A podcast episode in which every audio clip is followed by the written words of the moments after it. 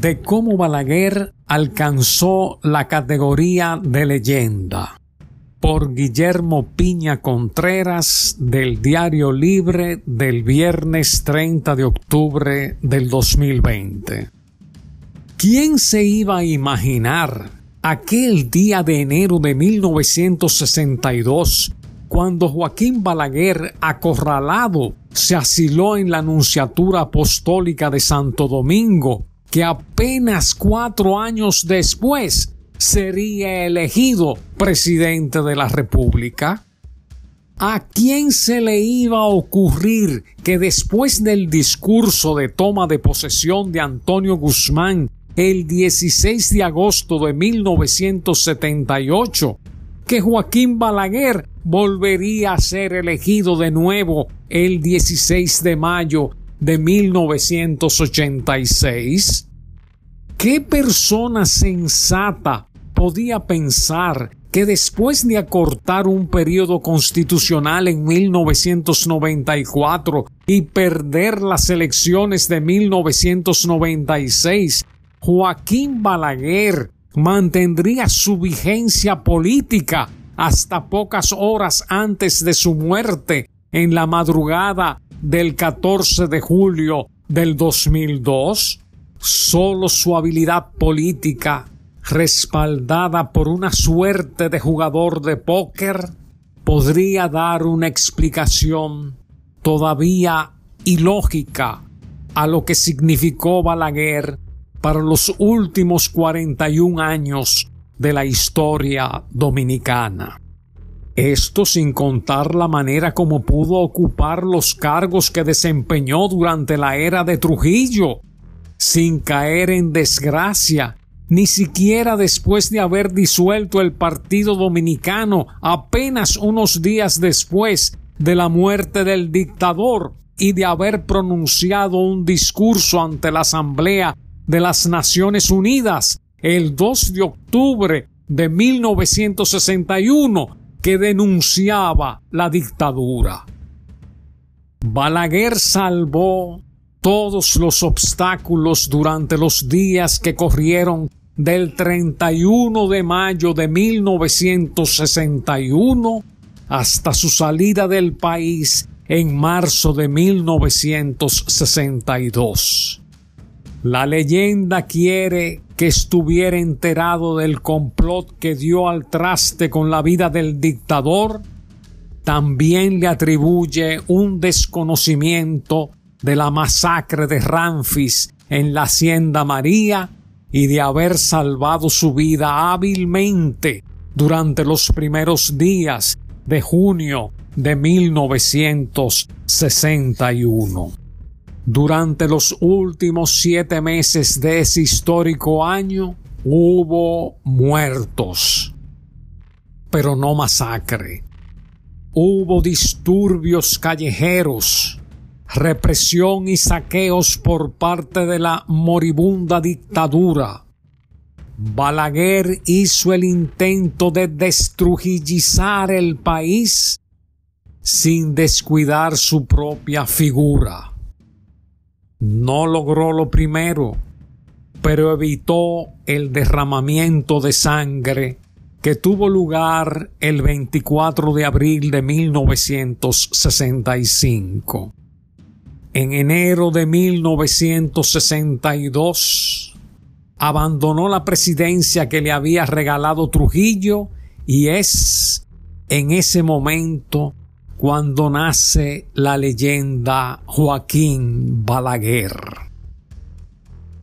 Si el 28 de abril de 1965, con la intervención militar norteamericana, quedó claro que los Estados Unidos no permitirían que Juan Bosch fuera puesto en el poder, Tampoco había dudas de que no lo dejarían triunfar en las elecciones de junio de 1966.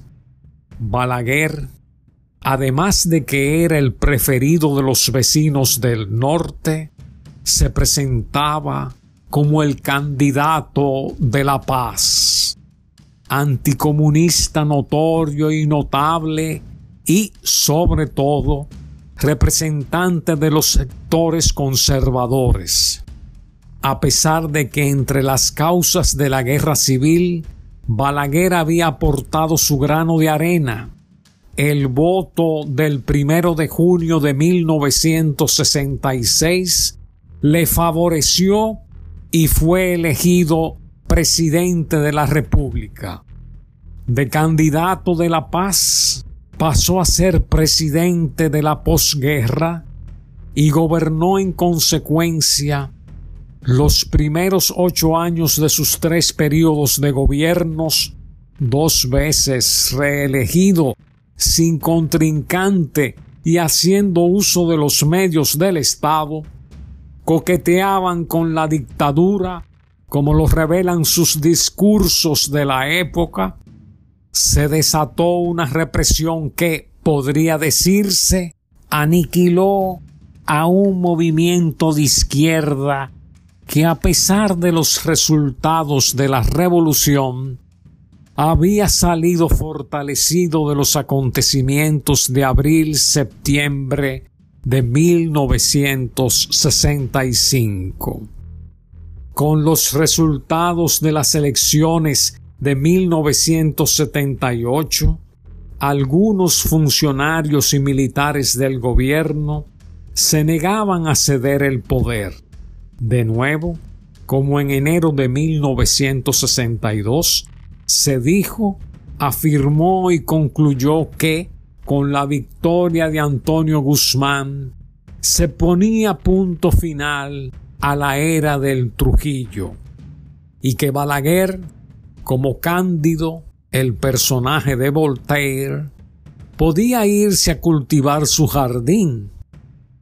Nadie recordó entonces la leyenda del Fénix, Balaguer, como el mitológico animal, renació de sus cenizas al ser elegido por cuarta vez presidente de la República en 1986.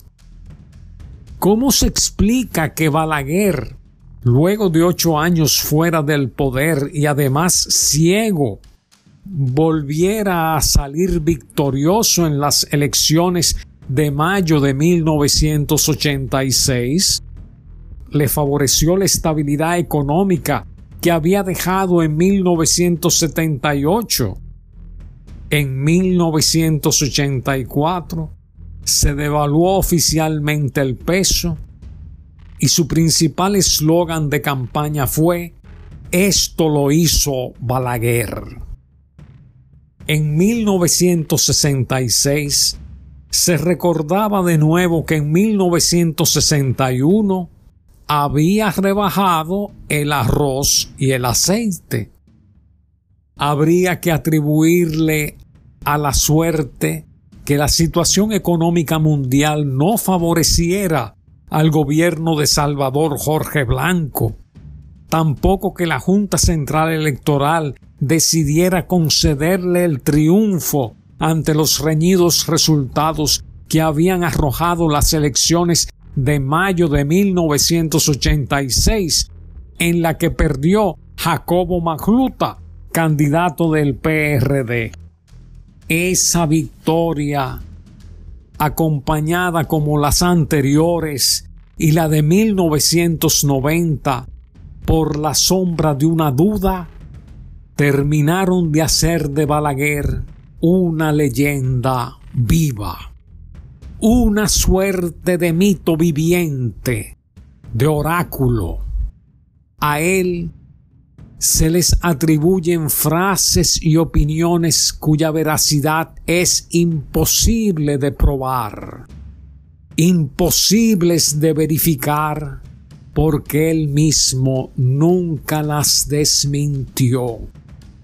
Durante los últimos 16 años de su vida, Balaguer le dio rienda suelta a la leyenda que se fue forjando a su alrededor.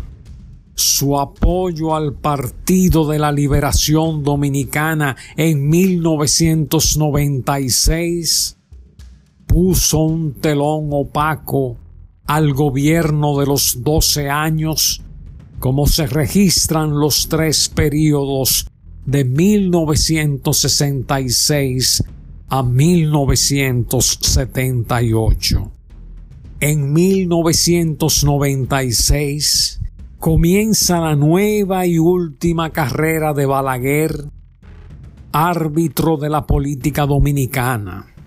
Murió reconocido por los partidos políticos importantes y capaz de tomar decisiones.